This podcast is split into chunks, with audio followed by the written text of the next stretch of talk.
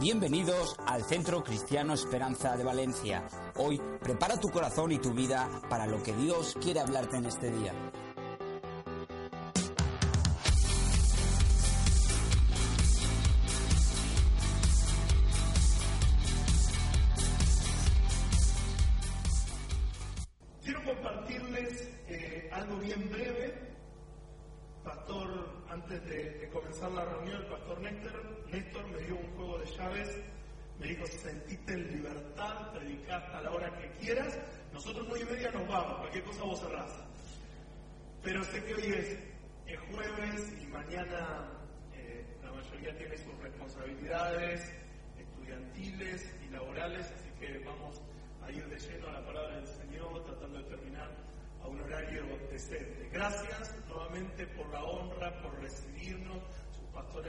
Con tanto amor cada vez que venimos. Entonces nos sentimos en casa y en familia. ¿sí? Eh, quiero que busque conmigo Primera de Corintios capítulo 12.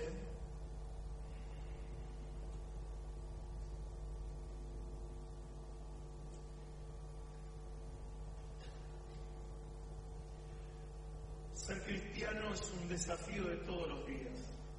Ser hijo de Dios nos desafía a diario. La palabra de Dios, cuando toma una rele- relevancia de ser más que un libro escrito y simples eh, historias, eh, cuando lo hacemos propia en nuestras vidas, literalmente nos ilumina y hay ciertas cosas que en este tiempo nos están trayendo más luz y las podemos ver de otra manera. Cuando un lugar está oscuro, cuando un cuarto está, está oscuro, uno puede imaginar qué es lo que hay en el cuarto, o cuando hay poca luz, uno puede tener un panorama más amplio, pero muy diferente es cuando hay una luz potente. Mientras más potente la luz, uno ve más en profundidad, ve más los detalles. Pasa, no es lo mismo limpiar la casa de día que limpiar la casa de noche. Uno puede limpiar la casa de noche, bueno, no hay tanta iluminación y uno le puede parecer, ok, está perfecta la casa, quedó limpia, pero al otro día, cuando ya está la- la- el sol en su esplendor y la iluminación entró en nuestro hogar, podemos ver ciertos detalles, ciertos rincones, ciertas cosas que quedaron sin limpiar, sin barrer, y eso es lo que hace la luz. Y de la misma manera, la Biblia, cuando se transforma en la palabra de Dios, cuando dejo que ella me hable, me desafía como luz en una nueva profundidad en conceptos que por ahí pensamos que lo tenemos aprendido, conceptos que pensamos que, que lo hemos eh, ya superado en cierta área, y viene su luz y nos dice, ok, hay un rincón, hay una partecita más de, esa vida llamada eh, hogar, o ese hogar llamado vida, mejor dicho, que todavía necesita ser iluminado por la luz de Cristo y en ese desafío constante es el que vivimos como hijos de Dios. El llegar a la perfección, como nos habla Efesios 4, ¿cuál es la medida? Llegar a ser como lo fue Cristo, a esa unidad de ese varón perfecto, como fue Cristo. De esa manera, esa es la medida, es un estándar altísimo. Creo que algunos tendríamos que empezado hace mucho tiempo para poder, por lo menos, asemejarnos a llegar a ese estándar. Pero ese proceso continúa en nosotros y esa obra de Dios cada día nos va iluminando más y cada vez vamos perfeccionándonos como santos en la fe, en su palabra, en la comunión los unos con los otros. Y en esta noche quiero hablar acerca de un tema, vuelvo a decir, voy a tratar de ser bien breve, que en el 2017 en lo personal me ha desafiado mucho. Tengo, sé que no parezco, pero tengo 37 años, sé que muchos de ustedes están sorprendidos porque aparezco menos, aparezco, aparento menos de 30. Y estos, no sé por qué se ríe, yo no me río, estos 37 años, mis papás son pastores, literalmente lo, lo, en la iglesia, ¿sí? Eh, no, no tengo esa experiencia de, ok, esta etapa de mi adolescencia me aparté, no, siempre estuve, siempre estuve. Obviamente algunas veces no entendía nada, pero ahí siempre estuve. Y hay cosas que uno piensa que ya las entendió. Y, y como les decía, la luz que nos da la palabra de Dios nos hace ver que todavía falta hurgar, todavía falta escarbar ciertas áreas y tener una comprensión más de, de todo lo que significa ser hijo de Dios, lo que significa portar la persona de Cristo en nosotros, pero sobre todo para mí ha tomado una relevancia el, el hecho de ser llamado cristiano. Una palabra que parece que es tan común, vos podés encontrar a alguien en un supermercado o haciendo algún trámite y le contás que perteneces a una comunidad de fe, que perteneces a una iglesia y capaz que te dice, ah, yo también soy cristiano. Y vos le decís, ¿dónde te congregas? No, la verdad que hace años que no me congrego, pero soy cristiano. Como que hoy en día se ha eh, venido abajo esa palabra, ¿no? Se ha bastardeado de cierta manera. Hoy cualquiera puede llamarse cristiano, hoy cualquiera puede llamarse hijo de Dios. Cuando por sobre todas las cosas pensaban la palabra cristiano, fue algo que se dio tan naturalmente, porque un cristiano es un Cristo en miniatura. Era eh, la expresión de, de la gente cuando veían los seguidores de Jesús, esos discípulos de Jesús, que lo veían hablar como Jesús, lo veían actuar como Jesús, se, hasta se vestían, eh, en una ocasión dice, reconocemos que ustedes son personas sin letras y del vulgo, pero reconocemos que estuvieron con Él. Es decir, ustedes son personas populares, comunes y corrientes, no tienen nada en especial, pero a través de la transformación, del cambio, vemos cómo hablan, vemos cómo actúan, nos damos cuenta que pasaron tiempo con Él. Esto que Pedro no pudo disimular cuando lo negó a Jesús en la etapa más crítica de la vida terrenal de Jesús. Cuando le decían, hey, vos estuviste con su no, no, yo no estuve. Y viene otro, pero vos estuviste, te vestís como él, hablás como él. Era un honor el ser llamado cristiano. A tal punto que esos primeros cristianos, el ser considerado cristiano, era literalmente ponerte una guillotina en el cuello. Porque tu vida estaba a punto de, ser, de recibir persecución, a punto de recibir rechazo en tu familia, en el contexto social y religioso que el judío vivía. Y era algo que se daba natural, porque la gente veía una persona, ese, ese es un cristiano, ¿por qué? Porque lo veo que camina como Jesús, que habla como Jesús, que su vida emana una vida diferente. Por eso es que considero que la palabra cristiano la hemos eh, mal representado, hemos echado tan abajo.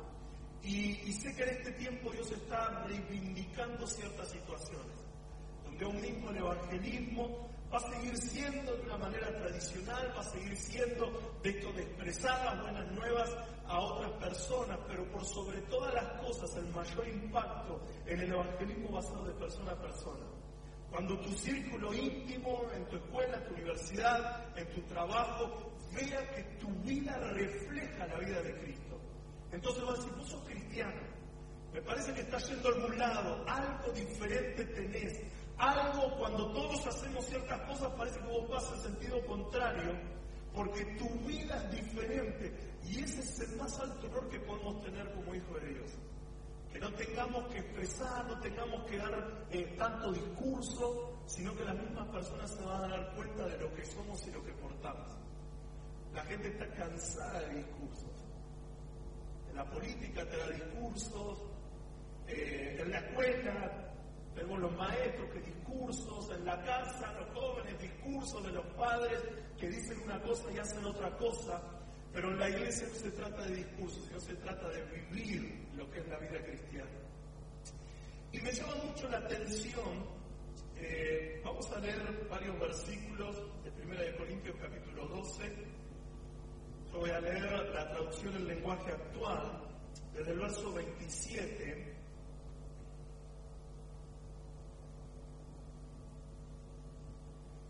Siempre la iglesia ha tenido diferentes moveres y en esta primera iglesia había un, ordenamiento de las diferentes funciones que tenía la iglesia como cuerpo. Verso 27 y continuamos leyendo. Cada uno de ustedes es parte de la iglesia y todos juntos forman el cuerpo de Cristo. Verso 28. En la iglesia, Dios le dio una función a cada una de las partes. En primer lugar puso apóstoles, en segundo lugar puso profetas, en tercer lugar puso maestros. También hay algunos que hacen milagros y otros que tienen la capacidad de sanar enfermos. Algunos ayudan, otros dirigen y otros hablan en idiomas desconocidos. Verso 29. No todos son apóstoles, profetas o maestros. Tampoco todos pueden hacer milagros. Verso 30. O curar enfermos. No todos pueden hablar idiomas desconocidos, ni todos pueden entender lo que se dice en esos idiomas. Verso 31. Está muy bien que ustedes quieran recibir el Espíritu, del Espíritu las mejores capacidades. Yo por mi parte voy a enseñarles algo más importante. Bien, en todo el capítulo vemos a Pablo refiriéndose a esta iglesia de Corinto, hablando del cuerpo, de lo que somos, de una mentalidad como cuerpo, corporativa, de que todo tiene un orden, de que necesitamos identificar cuál es el llamado, la vocación de Dios a nuestra vida. Y dice, Dios puso apóstoles, Dios puso profetas, Dios puso maestros. Ahora dice, hay otros que hacen milagros. Y este, no estoy hablando de modas, ¿sí? porque ahora hay toda una moda de, una corriente profética, apostólica, y, algunos pueden estar de acuerdo, otros no pueden estar de acuerdo. A mí, personalmente nosotros pertenecemos, tenemos nuestro apóstol. Hay lugares donde me habían invitado, y, no estoy exagerando, a predicar. Y vieron que ahora te metes en Google, te metes en el Facebook podés saber la biografía de cualquier persona. Y el pastor mismo, después, unos días antes de, ir a ministrar a esa iglesia, me llama y me dice, no, ¿sabes qué? Mejor vamos a pasarlo para más adelante a tu, invitación, a que te invitamos a predicar, porque nosotros no queremos en ningún movimiento apostólico ni profético. Y yo entiendo el corazón de estos pastores, porque ha habido mucho abuso de diferentes movimientos. Ahora el punto, ¿podés estar de acuerdo o no podés estar de acuerdo? La función apostólica se, sigue haciendo, se va a seguir haciendo, se siempre. Siempre hubieron hombres con títulos o sin títulos que tuvieron una función apostólica. Siempre hubieron hombres con títulos o sin títulos que tuvieron una voz profética en las diferentes generaciones. Siempre hubieron y van a haber hombres con una gracia magisterial, evangelística, tengas el título o no tengas el título. Ahora de eso me habla el cuerpo. Me habla que es mucho más allá que modas, sino que hay diferentes funciones que vos y yo tenemos que reconocer en nuestra vida y sumar al cuerpo, y eso es ser iglesia. Nos llama la atención, nuestras nenas tienen 7 y 9 años, y, más o menos el principio del año pasado eh, entendieron el concepto, que todos lo entendemos, pero poco, poco lo aplicamos y poco lo practicamos, de que iglesia no es este edificio, sino que iglesia soy yo y sos vos, ¿no es cierto? Creo que ese concepto todos lo entendemos. Pero una cosa es entenderlo y otra cosa es aplicarlo, porque seguimos diciendo este edificio en la iglesia. Cuando vos viniste, capaz que le, alguien te preguntó dónde vas, voy a la iglesia. Sí, entiendo que soy yo, pero le seguimos llamando iglesia. Y nuestras nenas, creo que a veces los niños son los mejores educadores, porque cuando aprendieron algo te lo van a machacar, te lo van a machacar. Y a veces decimos, vamos a la iglesia y te tocan, no papá, al auditorio. Pero vamos a la iglesia, no papá, vamos al culto, porque la iglesia soy yo. Y hay ciertos aspectos también del cuerpo o conceptos que lo hemos entendido, pero no hemos practicado la profundidad que necesita la iglesia. La iglesia, el mundo necesita ver una iglesia funcionando como cuerpo. Y vos y yo necesitamos amenar el lugar en el cuerpo por el cual Dios me eligió. No vine a esta vida simplemente para, ok, eh, nos enseñaron en la escuela, ¿no? Nacer, desarrollarme, eh, casarme, tener hijos, plantar un árbol y escribir un libro y bueno, que sean las siguientes generaciones. Hay un propósito, hay un porqué, hay una parte que vos sos importante dentro del cuerpo de Cristo. Muy bien. Hasta acá está todo perfecto, sé que no estoy diciendo nada nuevo, pero me llama mucho la atención el verso 31. No sé si vos tenés ahí en tu aplicación o en tu Biblia otra versión que no sea la que estamos leyendo en pantalla. La que leemos en la, traducción en lenguaje actual dice, está muy bien que ustedes quieran recibir del Espíritu las mejores capacidades. Yo por mi parte voy a enseñarles algo más importante. ¿Alguien se anima a leer otra versión que no sea la que acabo de leer? La Reina Valera, la NTV, la que les parezca, la NBI. Ok, dale.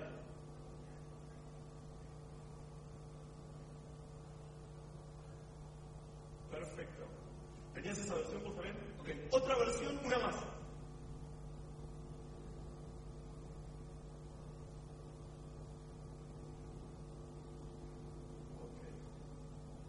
Muchas gracias, amigo argentino. Fíjense que todas las versiones, volumen 1, todas las versiones, dice exactamente lo mismo. Como que te está describiendo qué? Ministerio apostólico o, o- o la gracia apostólica, profética. Dice que habla de unos que hacen milagros, unos que hablan en lenguas y otros que interpretan. Dice, está muy bien que ustedes quieran anhelar y desear todo esto. Y Pablo, que en algún momento dijo, yo hablo en lenguas más que todos ustedes, te está diciendo y nos está diciendo, está buenísimo que anhelen todo esto, que busquen tener todo esto como iglesia. En palabras de hoy en día sería, está muy bueno que ustedes busquen ser una iglesia relevante. Está muy bueno que ustedes busquen ser una iglesia que trascienda en la ciudad, que puedan afectar como lo están haciendo y festejo y celebro junto a ustedes, aunque, aunque soy parte como el cuerpo de Cristo y, y- y el éxito de ustedes es nuestro éxito, todo lo que están haciendo en África. Pero Pablo dice, está muy bueno todo lo que puedan hacer, todo lo que puedan anhelar, espiritual, cosas tangibles, cosas invisibles, pero hay algo que es mucho más importante que eso. Se podría preguntar, pero ¿qué puede ser más importante que como hijo de Dios yo anhele, por ejemplo, tener el don de curar enfermos? Levánteme la mano, ¿quién le gustaría poder tener ese don de curar enfermos? A todos, ¿no? Hablar idiomas desconocidos, ver visión, estamos hablando de cosas que habla la Biblia, no, no, no es algo esotérico místico, sino cosas que en el libro de los Hechos, en la primera iglesia era algo cotidiano y normal. Y a esa primera iglesia Pablo dice, Pablo dice, está buenísimo, pero yo por mi parte voy a enseñarle algo mucho más importante. Y es como cuando te comiste una hora y media de una película y, cuando está terminando lo más emocionante, que vos decís no me quiero parar ni para ir al baño, me aparece un cartel, continuará. Y tenés que esperar un año y medio hasta que salga, o cuando terminaste de ver la serie, te comiste 15 capítulos y no terminó, ¿no es cierto? Esto nos está haciendo no Pablo, porque Pablo no dividió cómo está organizada la Biblia, pero dice, yo voy a enseñarles algo mucho más importante, continuará. Y nos vamos al capítulo 13. Eso es lo bueno que la Biblia ya está escrita y podemos ir rápido a lo que continúa. ¿Qué es más importante que buscar dones, aún mismo más importante que funcionar como cuerpo? ¿Qué puede haber para la iglesia más importante que funcionar como cuerpo? Y capítulo 13, en la versión Reina Valera, dice la supereminencia del amor. No sé qué título tiene tu versión. Capítulo 13. El amor verdadero. ¿Qué otro título más tiene?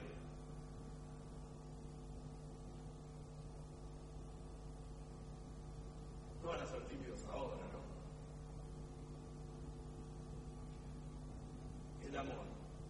Y si Pablo nos está diciendo, nos habla del cuerpo, de las funciones, nos habla de, de todo lo que podemos anhelar, dice que está buenísimo, busquen todo eso, pero hay algo mucho más que yo les voy a enseñar, que es el amor. Y el capítulo 13 del verso 1 dice, si no tengo amor, de nada me sirve hablar todos los idiomas del mundo y hasta el idioma de los ángeles. Yo leo esto y hasta me parece sarcástico, Pablo, como, como inflando la cosa, ¿no? Mira, podés hablar todos los idiomas del mundo, hasta me parece argentino. Podés hablar el idioma de los ángeles, de los demonios, de lo que quieras. Pero si no tenés amor, soy como un pedazo de metal ruidoso. Soy como una campana desafinada, así no servir para nada. Verso 2, si no tengo amor, de nada me sirve hablar de parte de Dios y conocer sus planes secretos. ¿A quién de nosotros no nos gustaría conocer misterios de Dios? Enigmas de la humanidad sin resolver. Que primero el huevo y la gallina, saber esas respuestas. O no sé si el hombre llegó a la luna no llegó a la luna y te pones No sé si te gusta a veces, si te despertás medio filósofo y te pones a pensar las estrellas y esto y dónde terminará, y habrá vida extraterrestre, y habrá esto. Ok, dice, de nada te sirve conocer planes secretos, aún mismo planes secretos de Dios para con la humanidad, si no tengo amor. De nada me sirve que mi confianza en Dios me haga mover montañas. E, esto sí es ¿cómo se dice? Guay, no. Es guay, ¿no? Mover montañas. no, no, pero antes con ganas de no tener una montaña, así que un cachito más atrás. Sí, espectacular. Dice, de nada, es decir, se llena la iglesia, ¿no? Si tenemos ese don. De nada te sirve si no hay amor. Miren lo que dice, y esto es fuerte, el verso 3. No tengo amor, de nada me sirve darles a los pobres todo lo que tengo. De nada me sirve dedicarme en cuerpo y alma a ayudar a los demás. ¿Saben que todo este capítulo me desafió muchísimo? 37 años de estar en la iglesia, de escuchar, hablar del amor. Creo que si hoy preguntaríamos cuántos de nosotros hacemos las cosas por amor, no me levanten la mano, todos hacemos las cosas por amor. ¿Sí o no? No, me levanten la mano. Ninguno de nosotros tendría esa sinceridad decir, la verdad que yo hago las cosas pero no amo a nadie, es una porquería la iglesia, la verdad no sé por qué estoy acá. Nadie diría eso porque no lo siente así, no porque sea o no sincero, sino porque no lo siente así. Ahora yo me puse a meditar y la verdad me tomé tiempo a estudiar. Empecé a estudiar todas las palabras que aparece amor en la Biblia, no terminé, todavía estoy, perdón, en ese estudio y nunca el amor fue asociado a un sentimiento. Siempre el amor fue asociado a algo que soy, no que hago. Me llama la atención este versículo y podría detenerme en todo, pero el mensaje o el espíritu es el mismo. ¿Quién sería capaz de vender todo lo que tenés? Pensar todo lo que tenés tu auto, tu casa, tu ropa, todo y dárselo a los pobres, si internamente no hay una motivación que sea amor. ¿Quién sería capaz, dice, de dedicar su cuerpo y su alma en ayuda a los demás si no tiene amor? Es decir, que parece una contradicción, Pablo, estás exagerando. ¿Quién puede hacer eso? Podrá hacerlo por un tiempo, podrá hacerlo para que los demás lo vean, pero ¿quién puede mantener eso en el tiempo si verdaderamente no hay amor? Entonces llegué a la conclusión de que hay una perspectiva del amor como seres humanos que nada tiene que ver con la perspectiva divina, que nada tiene que ver con la perspectiva de Dios. Jesús mismo dice, amarás cuando alguien le pregunta, eh, maestro, ¿cuál es el mandamiento más importante? Y, hablando del amor, Jesús mismo dice, amarás, usted lo conoce, al Señor con todo tu corazón, con todo tu ser, con toda tu mente, y ama a tu prójimo como a ti mismo. De estos dos dependen toda la ley y los profetas. Es decir, ¿querés cumplir toda la ley? ¿Querés cumplir la Biblia tapa a tapa? Cumplir estos dos mandamientos. Amar a Dios y amar a tu prójimo. Hay una superioridad en la Biblia hay muchos temas que podríamos hablar, pero hay una superioridad cuando hablamos del amor. El amor sobrepasa todo tema que podamos profundizar en la Biblia. Por eso Pablo dice, puedes estar enfermo, puedes mover montañas, puedes sacrificar tu cuerpo, puedes hacer muchas cosas, pero el amor es superior. Tenemos una perspectiva del amor muy humana, muy almatizada, y muy distorsionada de lo que Dios ve como amor. Eh, aún mismo la palabra amor en nuestro castellano, y algunos más o menos nos sale el castellano, pero nuestra palabra amor la utilizamos para cualquier cosa. Decir, podemos decir, amo esta noche cenar una buena hamburguesa. ¿Cuánto dicen amén conmigo? Una hamburguesa así que se le caiga el queso, que se derrita, pero esas buenas hamburguesas. Y vos decís, amo la hamburguesa. Y hay que unas remeras, una I, un corazón y una hamburguesa, ¿no? Yo amo la hamburguesa. Iba a decir yo amo la cerveza, pero es la hamburguesa, ¿no? Ahora, la misma palabra amor que utilizamos para la hamburguesa, la utilizamos para decir yo amo mis hijos. Es la misma palabra, pero significado diferente. Yo no puedo amar, eh, si alguno ama hamburguesa al mismo nivel que a sus hijos, después pide una cita con los pastores y ahí está todo mal. Ahora, nuestro idioma castellano es limitado, porque la misma palabra amor se usa para esas dos expresiones y cuántas otras más. Eh, en, diferentes idiomas, por ejemplo el griego y el hebreo, eh, está más, no vamos a detallarlo hoy, pero está más específico. Hay un amor que tiene que ver con lo erótico, con lo pasional, hay un amor que tiene que ver con las amistades, hay un amor que tiene que ver con, con los amigos, es más, en el hebreo específicamente hay un amor que tiene que ver con el sexo femenino y otro amor que tiene que ver específicamente solo para los amantes ilícitos. Es como que está todo bien dividido. Ahora la pregunta en esta noche, y este es el centro del mensaje, ¿qué es el amor? Necesitamos que Dios nos hable, que Dios nos revele ¿Se acuerdan la última vez que estuve que hablé de lo que es una revelación? Que vimos una imagen toda borrosa, ¿alguien lo recuerda? Y que después resultó que era una vaca, ¿se acuerdan? Ok, y que después mirábamos esa imagen y veíamos la vaca siempre. Eso es una revelación, cuando te cae la ficha, cuando te... Ah, es así. Necesitamos que nos caiga la ficha, que se nos revele qué es el amor, porque humanamente el concepto de amor que tenemos nada tiene que ver con el concepto divino de amor. Y esta fue mi oración. Hoy, hoy, no sé, yo sé que puedo generar cierta expectativa, pero no voy a, decirte qué es el amor. Porque es algo que Dios nos tiene que revelar, revelar en nuestro interior. Y me llevó a mí en lo personal a empezar a hacerme un montón de preguntas. A decir, ¿verdaderamente estoy amando como Dios quiere que ame? Porque nuestro amor el amor humano, por ejemplo, el concepto de amor humano es un amor pasajero. Es decir, veámoslo en la sociedad.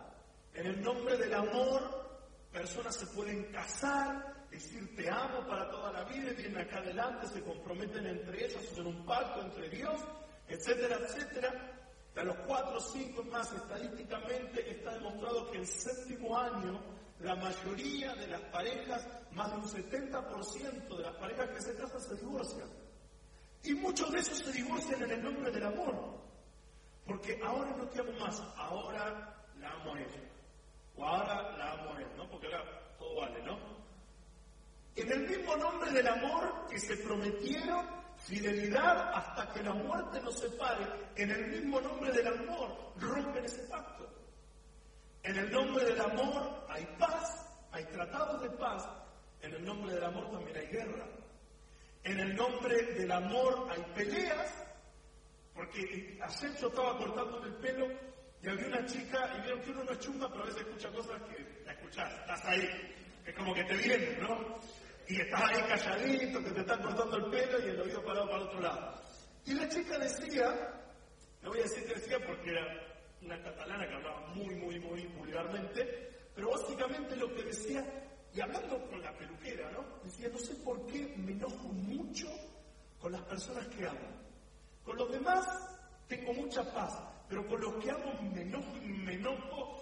Iba a decir la palabra que digo, pero me parece que suena fuerte. Para mí no suena nada, pero me parece que suena fuerte si le digo acá. Pero me enojo mucho. Ahora, qué dualidad.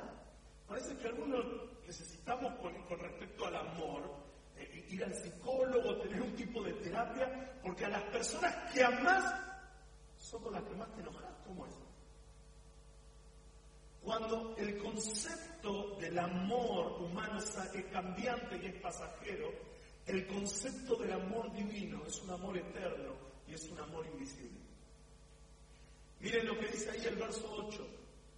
Solo el amor vive para siempre. Es decir, no te está diciendo, fíjense, el concepto del amor es un sentimiento, ¿no? Hoy siento amarte.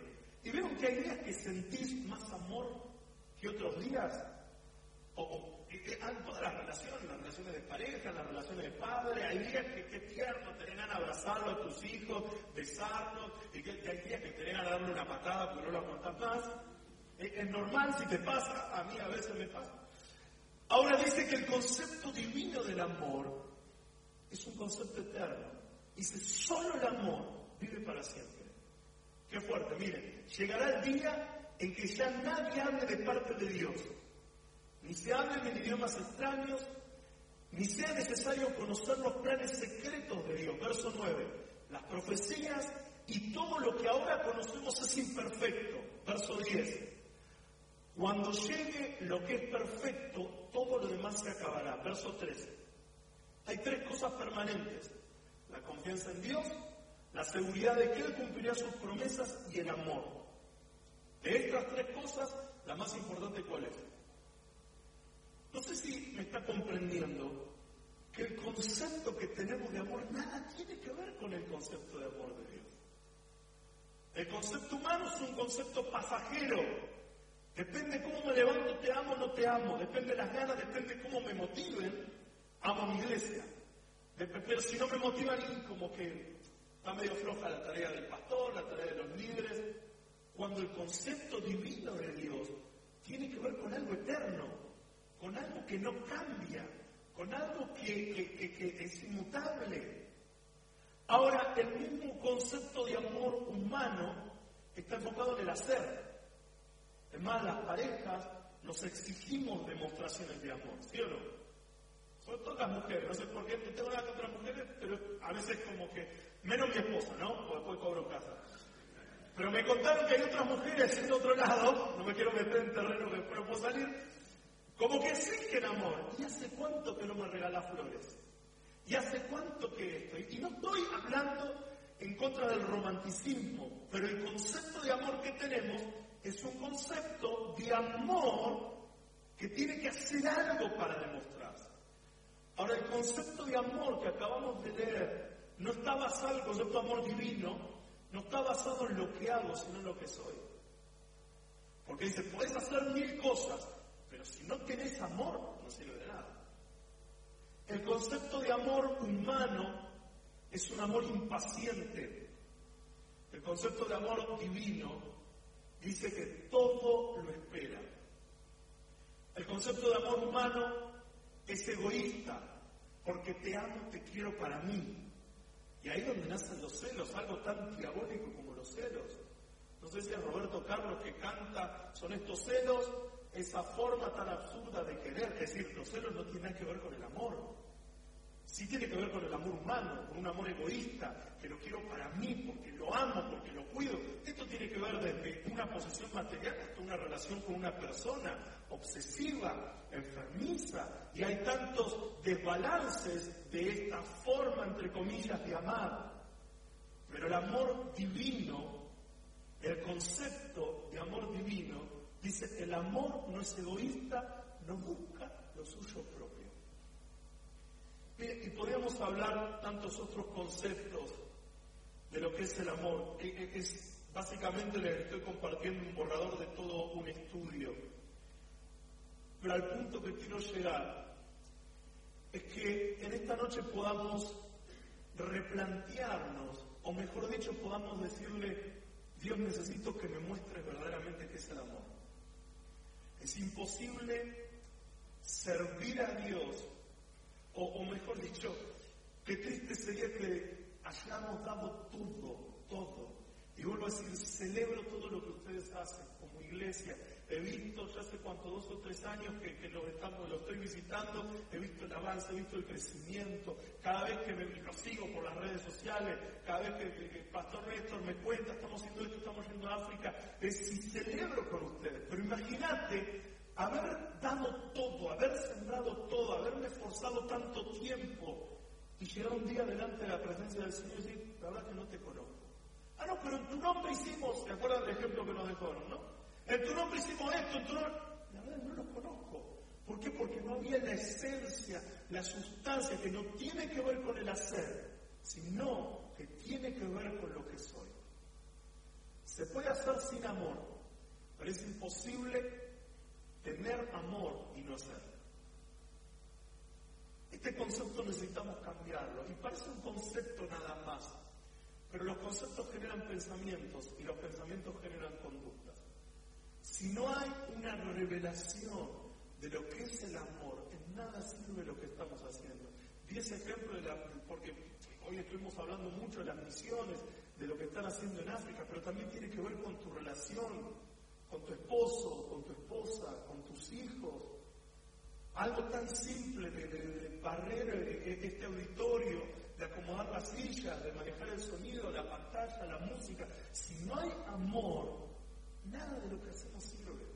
Y no el amor que yo, es decir, lo hago con amor, no hago con pasión, sino el amor o el concepto de amor divino que Dios tiene.